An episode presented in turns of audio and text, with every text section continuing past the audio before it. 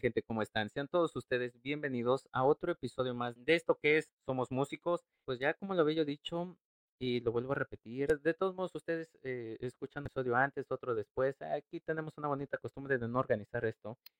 Pero parece ser que ya regresamos de nuestras vacaciones, nuestras lindas, hermosas y productivas vacaciones.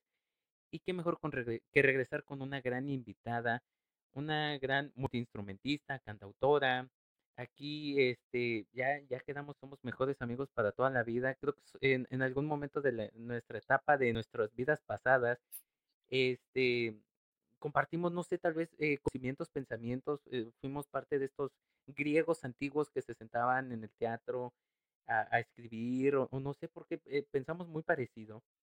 Pero, eh, pues ya saben, me dejo de tanta palabrería. Quiero eh, aclarar que soy gran fanático de su música, de su forma de pensar de su forma de producir. Y con ustedes, Mariana N. Hello, amigos. Eh, hola, amigui. Luis. Eh, hola a todos, somos músicos. Mi nombre es Mariana N. Y aquí andamos, vamos a darle. Y pues, eh, como dicen a darle que esto es mole de olla. Y dicen en mi pueblo, y lo dicen muy bien. Empecemos por el principio, que es decirte muchísimas gracias por estar aquí es, tanto tiempo de no hacer esto que ya hasta se me olvidó cómo se hace. Pero no, ahora sí, empezando por el principio. Em, ¿Cómo empieza tu historia en la música? Bueno, gracias a ti, Luis, por invitarme. Mi historia en la música empieza pues desde que yo creo que la primera cosa que quise ser, ya sabes, toda una primera idea de qué quieren ser cuando crecen y yo quería ser músico, quería ser músico o piloto pero para ser piloto tienes que más de 1,65 y esta pequeña Minion pues no la arma. Entonces, de todas formas, yo seguí con mi sueño de músico y cantante en específico. Entonces, yo creo que muy chiquilla, o sea, era la niña ridícula que en el kinder salió y, que, y cantaba una cancioncita para, para su mamá al final y después siempre me encantaba estar como eh, activa cantando y, e intentándolo. Y ya más en lo formal, cuando tenía 13 años, fue que empiezo a tomar clases de guitarra, porque cantaba desde antes, pero yo cantaba porque me prometieron que me iban a enseñar guitarra, pero me timaron. Nada más cantaba canciones del coro de la iglesia. Entonces, siempre, siempre, siempre me tocaba cantar y cantar y jamás me enseñaban guitarra. Después ya a los 13 decido entrar a la Casa de, la Cultura, gracias a mis papás que pues, siempre me estuvieron apoyando. Eh, Después, a los 15, fue que entró a la escuela de música un rato, eh, ahí en la escuela de música de León. Después, mm, a los 16, estoy ya trabajando, cantando covers y al mismo tiempo sigo estudiando eh, pues mis materias escolares regulares, ¿no? Y yo siempre fui muy buena en matemáticas, pero yo leía mucho y decían que un mito, ah, la verdad, a, medias se vuelven locos, medios crazies. Y pues esta crazy escogió mejor música. ¡Wow! Otro lugar y otro espacio en donde matemáticamente vas a necesitarlo todo y también estar bien crazy. Pero funcioné mucho, entonces ya fue que eh, cuando estaba en la preparatoria, elijo no entrar a la carrera de aeronáutica, porque iba a entrar a aeronáutica en el Politécnico Nacional, entonces mejor me, me fui directo a las humanidades, apechugué, como ya había aprendido un poquito de música, eh, ya tenía también profesores particulares, tomaba clases aparte y ya tenía mi primera bandita de música, eh, ahí me invitaron y ya cuando tenía 19, ahora sí ya fue que formé con una amiga que se llama Giselle, fue quien me invitó a estar con su banda y, e hicimos, primero se llamaba Cursi Jones y luego se llamó Plumaje. Plumaje, eh, estuve con Plumaje varios años y avanzamos mucho, tocamos mucho, me acuerdo que en un año, en 365 días, teníamos como 150 tocadas, o sea, era una exageración y eso me ayudó mucho a desarrollarme en el escenario y a, a saber también todas las carencias que todavía tenía, pero que se, me seguían impulsando. Eh, posteriormente entro a la carrera de gestión cultural para saber qué hacer con lo que yo estaba produciendo, qué hacer con la música. eh, y me empiezo a enfatizar más en la autogestión musical, sin dejar de lado la producción, ya estaba grabando lo que sería el primer EP, que es Alfa, eh, y después de eso salgo de la carrera, entro a trabajar un rato como reportera y editora de notas en un periódico local de León y cuando termino e, esa parte de la carrera, bueno, de, del trabajo, empiezo a trabajar con Markovich y sigo produciendo mis propios temas. Aún así seguí tomando clases, hasta el día de hoy yo sigo tomando clases, ahorita estoy tomando clases de producción musical gracias a unas becas que, que me pude ganar acá en Chile. Y pues he tocado en muchos lados, he tocado de muchas formas, he tocado desde caravanas culturales, en donde vas a, a los sectores menos favorecidos de las ciudades para poder llevar la cultura a la sociedad y acercarla a las demás personas, hasta, no sé, hasta conciertos acá de teatros gigantes y, y personas famosas y cosas así. Pero lo que más me ha dado satisfacción eh, es conocer a las personas con quienes toco y conocer a otros músicos que también son muy, muy, autogest muy autogestivos. Esto no significa que nosotros lo hacemos todo, sino que queremos estar involucrados en todas las partes de la música y asimismo sabemos delegar, sabemos qué partes van a ser esenciales, qué sí sé hacer, pero qué no sé hacer tan bien y quién puede hacerlo de una mejor manera. En, en eso, por ejemplo, conocí a David, el David Aguilar, que anda por ahí, eh, y también él es muy de autogestión eh, al principio de su carrera, ¿no? Entonces, me acuerdo que estaba en la escuela de música como de 16 años, 17, y presentan por medio de mm, un mini disco grabado que me regrabaron, o sea, discúlpame David, no era tu disco original, creo que no había discos originales en esa época, entonces me regrabaron algunos de sus discos y empecé a, a darme cuenta de cómo había muchas personas que desde sus home studio estaban trabajando y haciendo cosas que a mí me estaban gustando y yo siempre quise formar parte de una playlist en donde se reprodujeran todas las canciones que a mí me gustan, que generalmente canciones muy largas, no son canciones de dos minutos ni tres, son a veces una canción de siete minutos, de seis minutos. Y yo quería salir después de esa canción, después de la última de esas canciones, yo quería que saliera mi canción. Entonces, pues por ahí fue que empecé a, darle un poco más de, de importancia a mi sentimiento de componer y de no estar atada a que siempre me estuvieran produciendo. aún así, muchas gracias a todas las personas porque me ayudaron a producir, porque también por muchos estudios pasé por Cunard Records, que fue el primer estudio en León, Guanajuato, que me grabó, pasé por Bunker Records, pasé también alguna vez me invitaron a, grabar a Testa Estudio, entonces Testa, no, pues el cara acá como que bien máster, ¿no? Pero ese día la verdad es que yo no iba muy preparada, yo iba muy nerviosa y no tenía las voces muy certeras, entonces, pues, pues fue una cagada, compañeros, pero también me sirvió de experiencia porque eh, todavía no tenía el nivel suficiente que yo consideraba para poderme exponer al Testa Studio. también, también lo hice. Eh, y también me la pasé muy bien grabando sobre todo, por ejemplo, con un chico que se llama Vale Calzada. Vale Calzada es eh, las personas más inteligentes que conozco, es exageradamente inteligente, pero también es un gran músico y muy, muy, mucha calidad de ser humano. Esta calidez que hablábamos, amigo, que tienes que tener para poder llevar a cabo un mensaje, para poder tener a alguien con quien trabajar.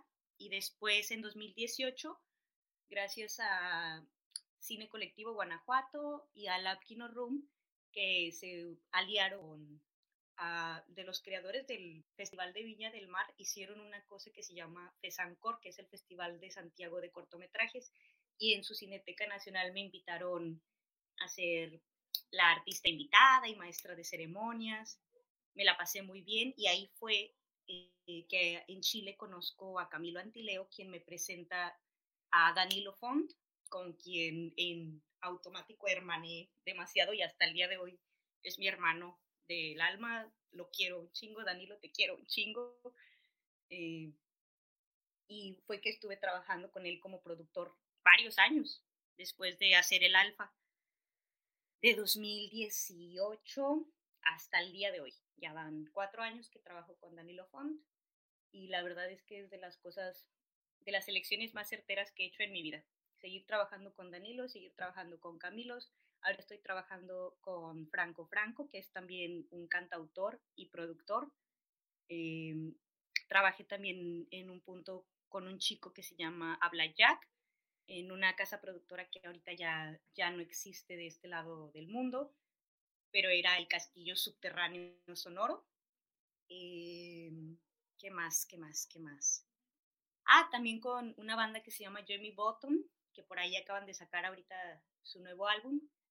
Y pues nada, ahorita la verdad es que sigo en aprendizaje continuo, aprendiendo de otras personas. Estoy muy atenta a la producción musical, pero también a hermanar con personas que sean muy humanos. Decía Nietzsche, eh, hay, hay humanos y hay un humano muy humano. Yo busco humanos muy humanos para poder trabajar y para poder llevar a cabo mis ideas, porque primero surgen de allí y después pido un currículum y después voy a centrarme en las cosas técnicas, pero antes tiene que funcionar de corazón, tiene que creer las personas en sí mismas y creo que es algo que he ido aprendiendo a través del tiempo, porque si tú no crees en ti mismo, ¿quién rayos va a creer en ti? Si tú vas presentando las cosas a medias y dudando de lo que haces, también los demás van a dudar y esa duda se expande y esa sensación de no estar certero de ti mismo también se expande y es algo que la verdad mucho tiempo sin darme cuenta estuve expandiendo y es una idea que ahorita ya no tengo. Entonces, al contrario, yo creo mucho en mí y creo mucho en las personas con quien trabajo, en las personas que tengo alrededor y también creo mucho en los demás. Entonces, pues por ahí va cómo avanzó mi carrera. Eh, retomando de todo lo que dijiste, eh, decía Nietzsche, se pareció tanto a ti y a veces una aventura es más bonita eh, si no miramos el tiempo en el reloj, pero a veces hay que tener cuenta porque si no, eh, pues no existe sentimiento, es una persona sin sentimiento. Em, viejo chiste coloquial, muy colombiano. Em, pero tienes razón en todo lo que comentas. Eh, ya lo habíamos platicado, ya lo escucharán después en el tag del músico, que eh, no sabemos cuándo salga, pero algún día saldrá. Em, Escúchenlo. en la vida, tanto como en la vida de un músico, como en la vida personal, no siempre nos va a ser tan fácil creer en las personas, pero siempre hay que creer, hay que empezar por creérnoslas nosotros mismos, ¿sí? Hay que confiar en nuestro talento, hay que confiar en lo que estamos haciendo. ¿Por qué? Porque siempre va a llegar una persona que te va a decir, es que no, tú no estás haciendo bien las cosas por esto. Eh, bueno, no, no, no te dice por esto, tú no estás haciendo... Y es donde yo me pregunto, ¿y por qué según tú yo no estoy haciendo bien esto? eres músico, eres trombonista, en mi caso, eres trombonista, eres cantante, eres compositor.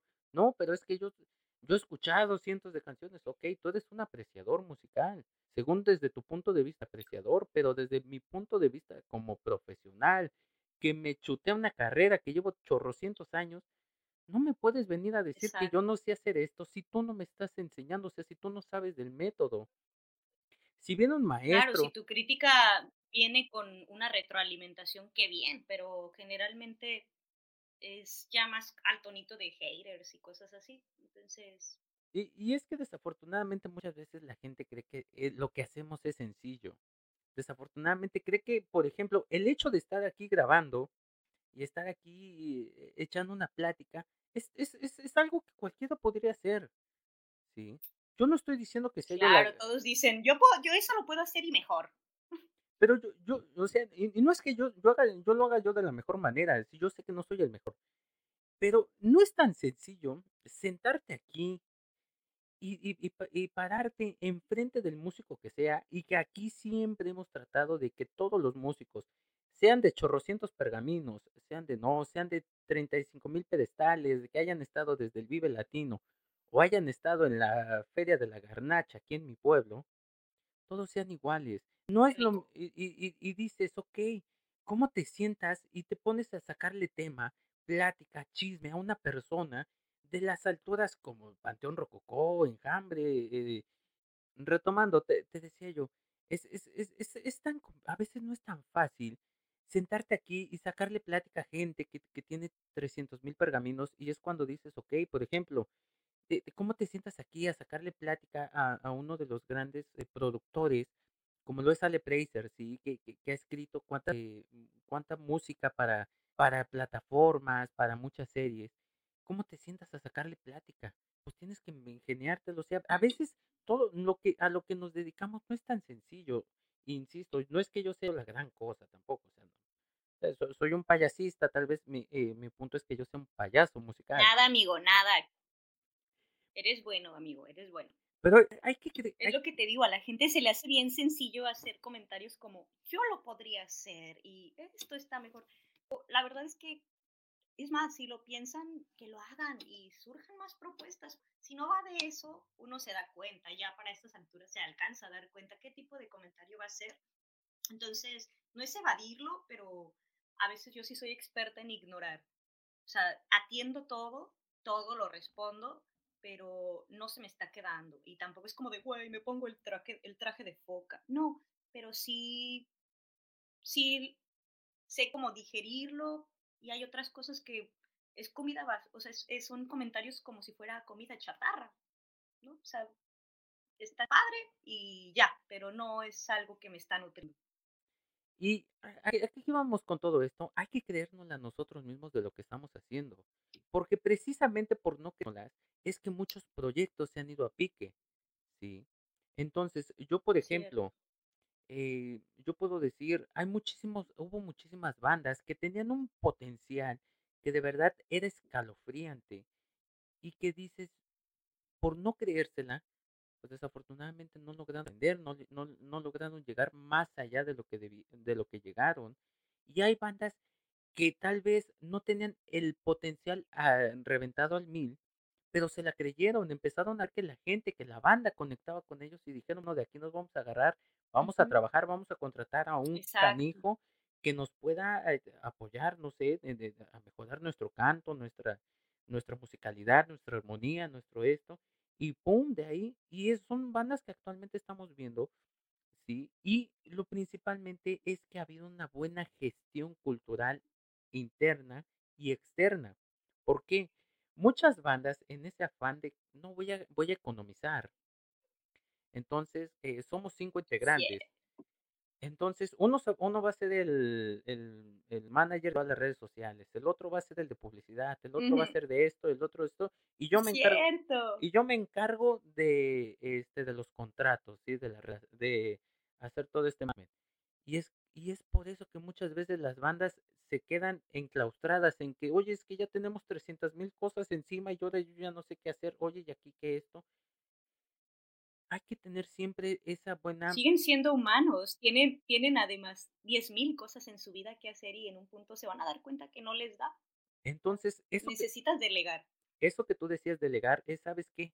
¿Qué, se- qué sabemos hacer esto? Yo siempre les he dicho, lo principal es conseguirse una hada madrina, un, no, un, no sé, un padrino mágico, que sepa un poquito más que los que ustedes y, ok, que nos empiece a guiar, ok, ahora qué se hace, no, pues lo primero hay que, hay que buscar un cuate, una persona que se dedique especialmente a hacer el RP, ¿sí? Hay que, o sea, las relaciones públicas es muy importante, desafortunadamente para un músico, cuando inicia tú eres tu, tu manager, tu productor, tu esto y tu lo otro, pero después tienes que buscar a alguien, tienes que buscar a alguien que te ayude a hacer esto, alguien que, incluso yo, yo soy de la idea, y, suena muy, muy villagrita, este de por Álvaro Villagra, eh, esta idea de que hay que tener hasta una persona que sea nuestro filtro de calidad para las cosas que estamos haciendo, Sí.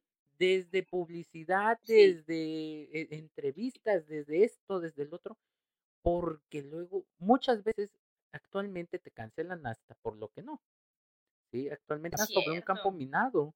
Entonces, eh, hay que delegar, hay que aprender. Y, y es que eso no es que te haga menos persona o, me, o un peor músico, sino que te hace mucho mejor, ¿sí? Porque estás es- llevando una estructura cultural al interior de, de la banda Y la banda de lo que más que se tiene que preocupar principalmente es de producir, de, de mejorar su técnica, su, su producción, su colaboración. Y, y, y eso está muy chido Sí, porque... te da tiempo para un crecimiento artístico también, o sea, como dices, empiezas a mejorar tu técnica, empiezas a avanzar en cuestiones que incluso a veces son cosas que tienes que pulir y necesitas ese filtro, necesitas alguien que te diga, ¿sabes qué? Te salió muy bien o muy mal, pero a mí me ha pasado, te salió de lujo, pero no te mueves, ¿sabes? Y yo así como, y me falta aprender eh, control escénico, porque por ejemplo, yo di clase para voz de actores, entonces yo me sentía muy escénica, pero yo no soy una actriz y no es lo mismo el trabajo escénico detrás de una propuesta musical a la propuesta en sí misma y lo que yo puedo dar y cómo yo sé bailar. Y la verdad es que empiezas a saber que tienes que aprender. Por eso me metí a clases de danza. Escuchen el otro, ay, escuchen el otro podcast que hicimos, pero ya hablamos de las clases de danza y esto, eh, justamente por eso, porque dije, necesito también darle una un profesionalismo a la parte que estoy brindando al público, porque me acuerdo mucho, mucho, mucho de una entrevista que le hacen a Bumburi, en donde le preguntan por qué se centra tanto en su imagen y lo tocan como en un tema casi hedonista, pero él dice, no, es que yo cuando estoy en escenario, yo soy un producto para el público y el público se merece lo mejor.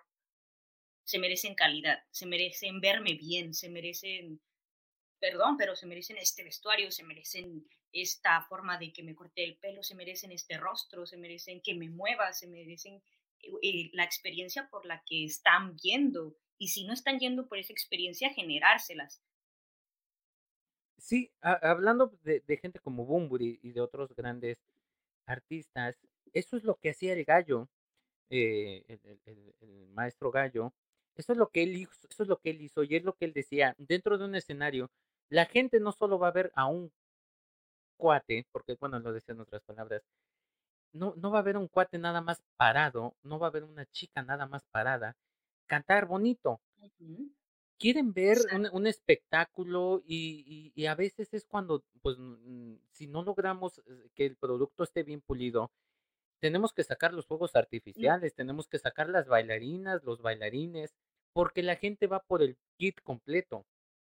La gente no solo... ¿cuál es tu propuesta? La gente no solo te va a ir a, ver cantar bonito, ¿sí? Tienes, tienes que verte, y yo me acuerdo que muchísimo, él, él lo nombraba muchísimo, y con una de las bandas que a mí me tocó este, eh, presenciar, eh, estar estando con el gallo, que decía, a ver, son cuatro integrantes, tú estás altísimo, tú te vas para atrás, eh, vas a estar en la parte más atrás. ¿Por qué? Porque si no me vas a tapar estos cuates, ok, tú te vas hasta atrás, tú chaparrito, ¿sí? Eres el instrumento tal vez menos presencial de la banda, pero tú te me vas hasta pero te adelante. Necesito de frente. Pero te necesito que la gente te vea. Y tú, fulano, a ver, el cantante, te me vas a, quítate esas pintas, te me vas a poner esto, eh, ponte el otro, sube, súbete esto. A ver, te me recortas la barba, te me dejas nada más el bigote así, te vas a peinar desde ahora así, esto y el otro, y tú te vas con la banda actualmente sigue siendo un, un hitazo, ya no como antes, pero sigue siendo un hitazo. Bumburi, este, eh, lo, lo, que fue Héroes del Silencio, Bumburi solo, este, banda como Maná, Jaguares, Los Ángeles Azules trabajaron con ellos. Y de ahí te das cuenta que la banda, o sea, ellos van a ver, el público va a ver el kit completo, el, el combo es como cuando vas al cine y te dicen, Exacto te dicen, bueno, aquí te podemos ofrecer palomitas, chocolate, refresco y helado. Pues la gente muchas veces dice, ok, no es tan necesario, pero la gente sale satisfecha y si, la, y si esos lugares te lo siguen vendiendo, es porque la gente lo sigue consumiendo. Si a la gente le gusta entonces. Y es parte de la experiencia que uno busca cuando va también. Ahora. Yo la verdad es que muchas veces ir al cine casi que me da igual la película, pero amo ir a comer palomitas y me la voy a pasar bien. Ahora, muchas, en muchas ocasiones dices, ok, o sea, es que es el maestro Bumburi, perdón, así, así, así es la connotación que siempre le hemos hecho a Bumburi, el maestro Bumburi. O sea, es, es irlo a escuchar cantar, pero, güey, tú lo vas a ver cantar, estás viendo al Morrison mexicano, al Morrison latino, estás viendo sus pintas, su, su vestuario, sus, sus gafas, su esto y su lo otro. Incluso él es tan impecable, tan meticuloso, que los zapatos tiene una persona que está boleando, principalmente, ves cómo saca su... El estilo de botas que usa, el botas que usa es un tipo de botín específico y ese taconcito, no, no, no, a mí, de verdad, es algo que a mí me emociona ver, es como de, oh, y después se lo pegó a Nacho Vegas, y cuando Nacho Vegas con ese tipo de botín, oh, me encantó porque dije, gracias, o sea, así son las cosas que yo voy y busco. Fíjate, dando un chismecito, un, dato no tan importante que podría ser. De Bumburi, sus botas siempre son tricolores.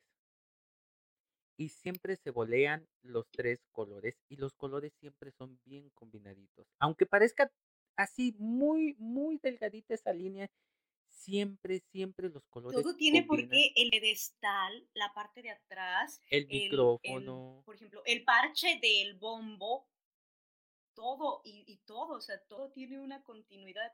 En esto último que ha grabado, ya hasta se le ven como los tonos asiáticos, porque empieza a sacar eh, los dragones y empieza a sacar esta parte ya también folclórica, porque a él le fascina tomar partes del folclore y resaltarlas aún así hacerlas propias, pero yo me acuerdo mucho cuando pasó, saltó de un Bumburi totalmente europeo a un Bumburi muy, muy mexicano y ahora un Bumburi bien etéreo, o sea, Bumburi ya no está, sí está buscando, bueno, siempre busca un grupo activo de público, pero también ya está ahí y metiendo en las ideas en las que está, te puedes dar cuenta, uno que es muy chismosón, a mí me encanta saberme la vida de las personas, entonces te das cuenta como de, ok, ahorita él está más clavado en cosas técnicas asiáticas, ¿no? Orientales. Y esas cosas ya se vienen y uno las sabe percibir. Y sí, eh, me encanta que menciones lo de los botines tricolor. Soy fan, de hecho, yo uso botines por ese motivo.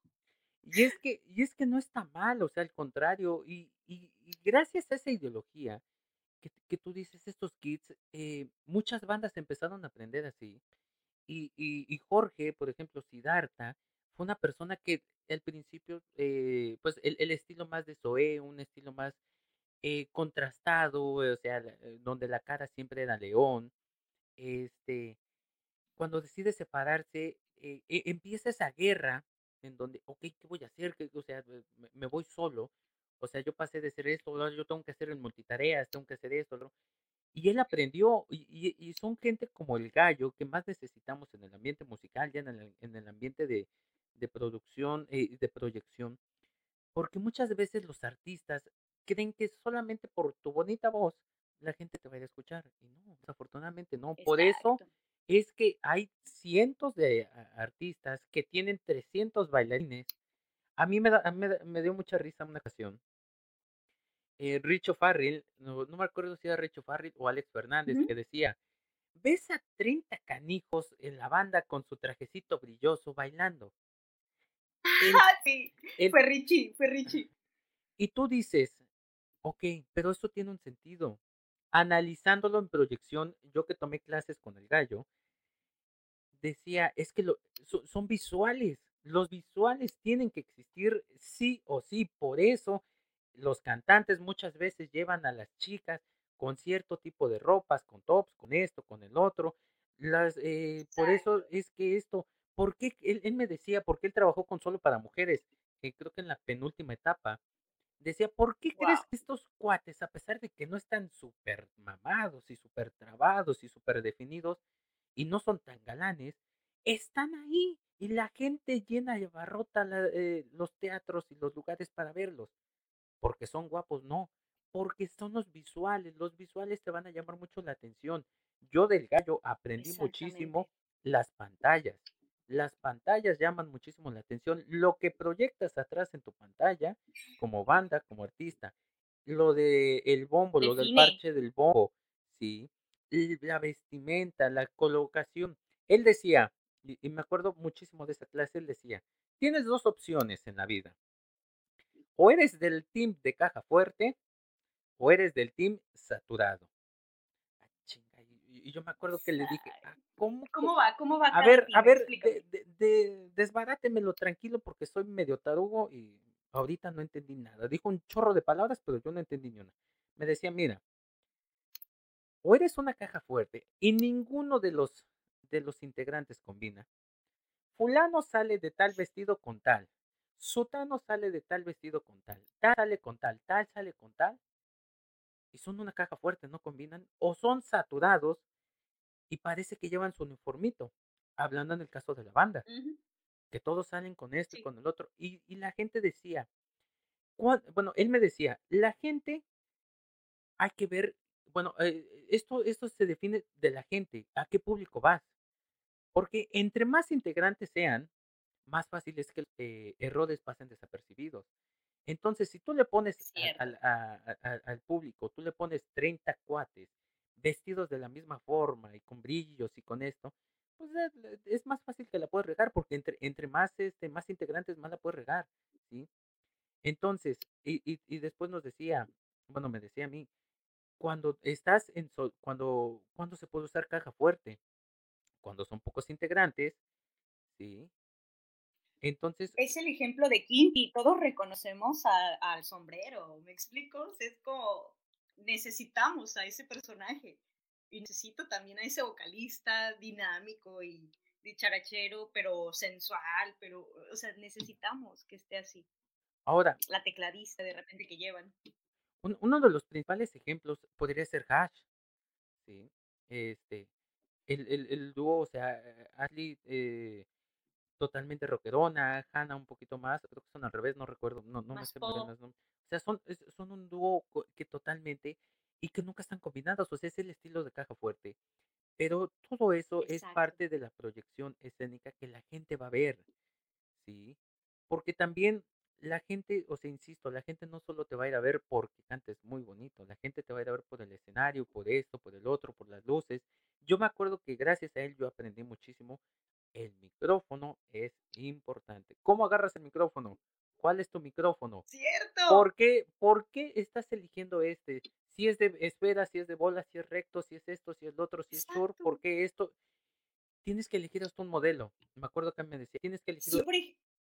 yo, por ejemplo, al principio yo decía, y me daba pena, así como, hasta era por TOC, de que yo sé que el micrófono siempre lo va a ver otra persona y la verdad es que yo no aguanto eso, soy muy TOC, me voy a llevar mi micrófono, pero cuando empecé a aprender sobre microfonía base, me doy cuenta cuál es el que es necesario para mí y que no voy a estar exigiendo a cada lugar al que vaya, entonces yo llego y pongo mi micrófono y aparte por cada, cada presentación como tiene una temática, pues cambia el pedestal, entonces esas, esas cositas son tan importantes y ahorita que te estoy escuchando, la verdad es que más que solo escucharte, yo también estoy aprendiendo, me estás dando un tanto de cátedra, así que gracias.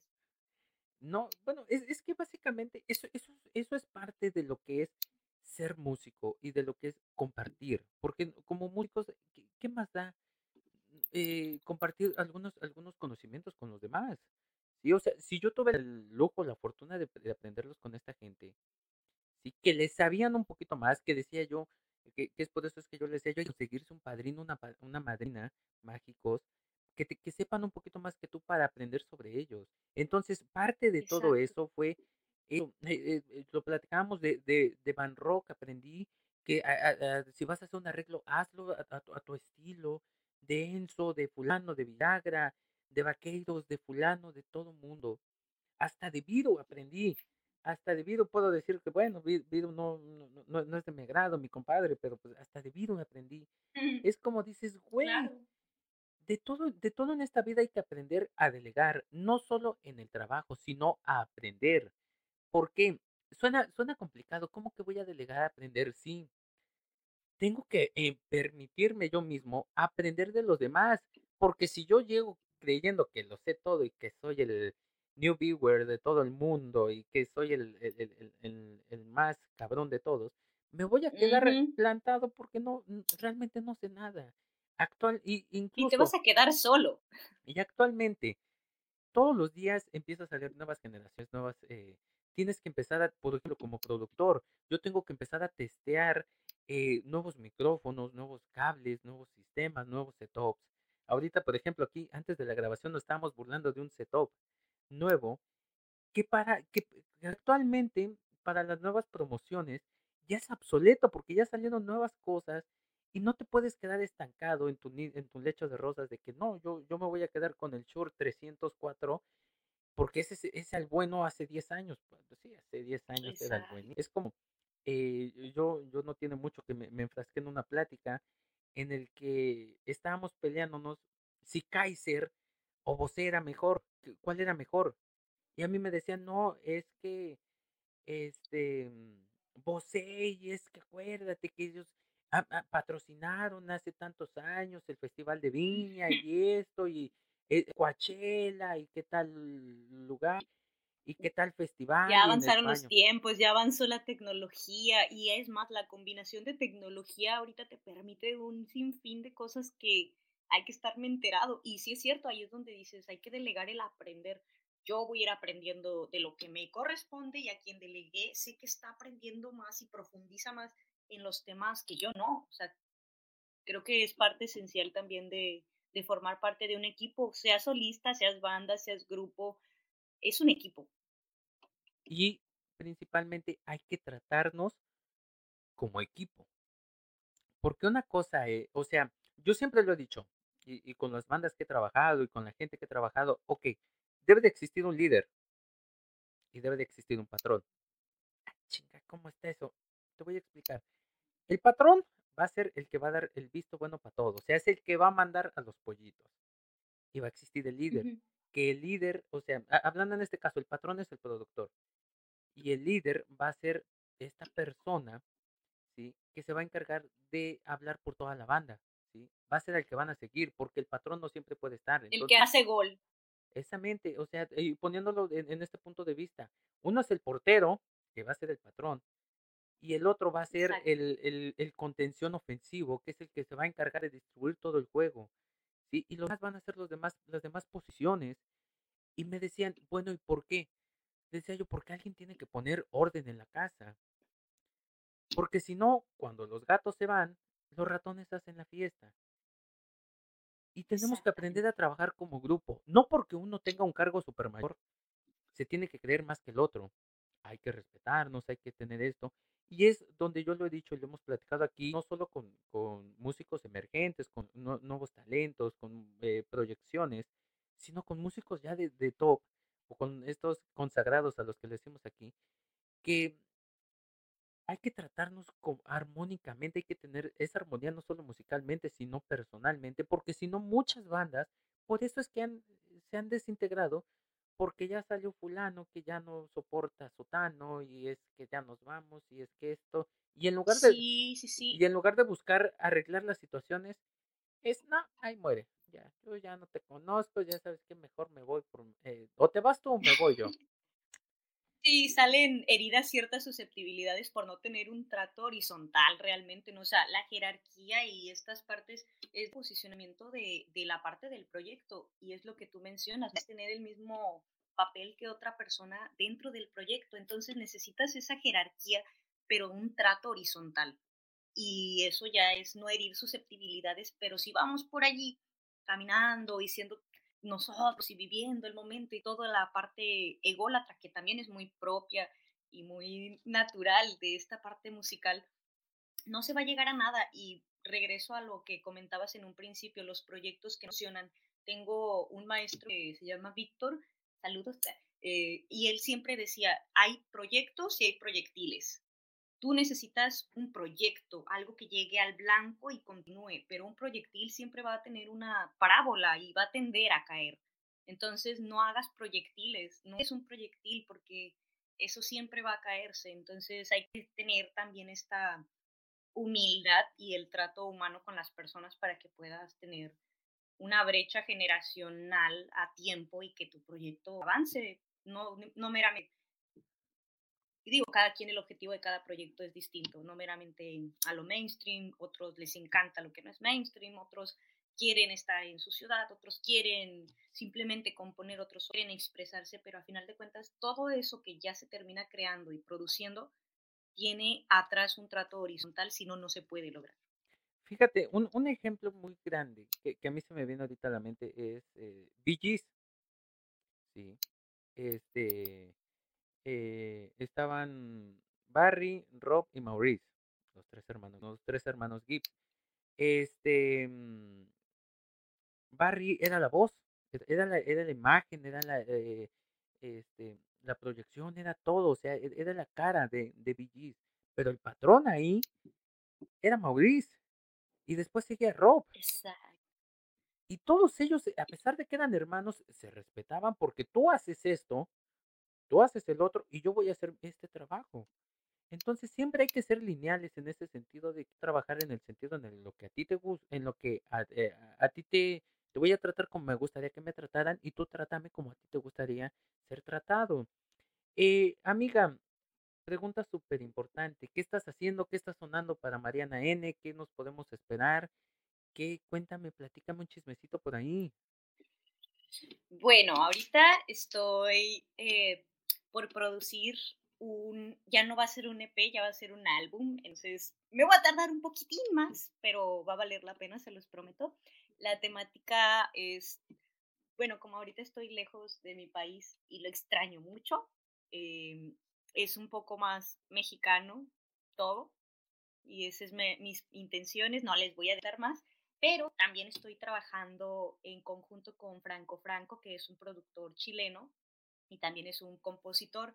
Tenemos ahorita eh, por ahí un proyecto nuevo que se llama NFF, muy creativos nosotros, el N por Mariana N y la FF por Franco Franco. Entonces tenemos este proyecto en conjunto que es un poco de tecnopop y por allí ya pueden escuchar las primeras canciones, ya hicimos las primeras presentaciones y va a haber ahí una serie de cosas muy, muy especiales que estamos intentando generar porque ya no va a ser nada más hacer música y ponerla en plataformas digitales, sino que nos estamos adentrando un poquito al mundo de la criptomoneda y el NFT. Entonces estamos queriendo ser eh, más bien hacia ese público. Y entonces, pues está bien interesante porque los NFTs tienen una peculiaridad que es que son únicos. No hay más. Es como tener una pieza musical en tu casa, como una obra de arte más, y van ganando eh, más valía con el tiempo, también los pueden revender, pero solo hay uno. Entonces, estamos ahorita en la creación de todo ese tipo de perfilación, estamos postulando algunas becas para poder también llevarlo más rápido a cabo. Y pues nada, espérense sorpresillas por ahí, porque también tenemos unas colaboraciones bien interesantes. Mm, no puedo adelantarlas mucho, pero son con una gran cantante que, que admiro mucho y aprecio mucho, parte de, la, de las principales precuras de la comunidad LGBTIQ. Entonces, pues ahorita voy más por allí. También lo que va a salir de mis temas es más hacia el lado del activismo, el activismo y la ecología, son temas que me interesan mucho. creo que si no es en este momento en donde estamos hablando de esto, no vamos a poder tener un futuro. Sí, yo creo que ahorita hay que también centrarnos mucho en la parte que tenemos como artistas de poder ser un poco de activismo. Hacer este activismo nos va a reactivar en el mundo general para poder tener un futuro en donde sigamos creando, porque si no nos podemos centrar un poco en empatizar con los animales, en empatizar con la naturaleza, en empatizar con las demás personas, no creo que tengamos un futuro en donde podamos hacer nada, vamos a tener cero cosas en los artistas nos inspira la naturaleza, también nos inspiran los animales, a mí me inspiran, amo, amo las aves, me gustan mucho los pájaros, son temas que a veces no hablo tanto porque me clavaría demasiado, de verdad demasiado, o sea, amo, amo los temas de, los, de las aves o de, de las plantas. Y pues esto, que si puedo darle esa voz a, a mi música, al arte que, que estoy haciendo, sería lo más importante. No por temas políticos, pero sí por el motivo social que estamos viviendo. Ok, y suena demasiadamente interesante. Es algo que, eh, bueno, al, menos en mi, en mi punto de vista, me, me gustaría escuchar y es una idea que yo apoyo, como te decía yo hace un rato, es, es algo que yo siento que, no- que nos hace falta romper este paradigma de eh, eh, voy a voy a voy a escribir esto y, y hacerlo, o sea, porque al final de cuentas yo que cosas que tal vez no puedan tener como tal, pero al final de cuentas pues te deseamos muchísimo éxito. Eh, sabes que, que te, que te vaya lo mejor. Aquí estamos a la orden para el desorden. Te Muchas agradecemos, gracias, amigo. agradecemos mucho por haber estado hoy con nosotros. Próximamente eh, esperamos poder trabajar en algo, hacer más, eh, que aparezcas más en nuestras dinámicas. Y pues muchísimas gracias. Claro que sí. Muchas gracias a ti, Luis, y gracias a Somos Músicos. Los quiero mucho, mucho, mucho. Y pues nada, muchísimas gracias amiga nuevamente. Y pues a ustedes gente, muchísimas gracias por eh, habernos escuchado. Ya saben la letanía de cada episodio.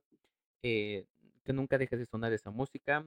Jamás permitan que nada ni nadie les impida continuar en este camino para conseguir todos sus sueños. Recuerden de que a pesar de que este camino pueda parecer lúgubre, tenebroso y nos dé mucho miedo, eh, siempre al final encontraremos una luz de esperanza que nos ayudará a conseguir todos nuestros sueños. Y pues nada, recuerden que esto es lo que hay. Hasta pronto.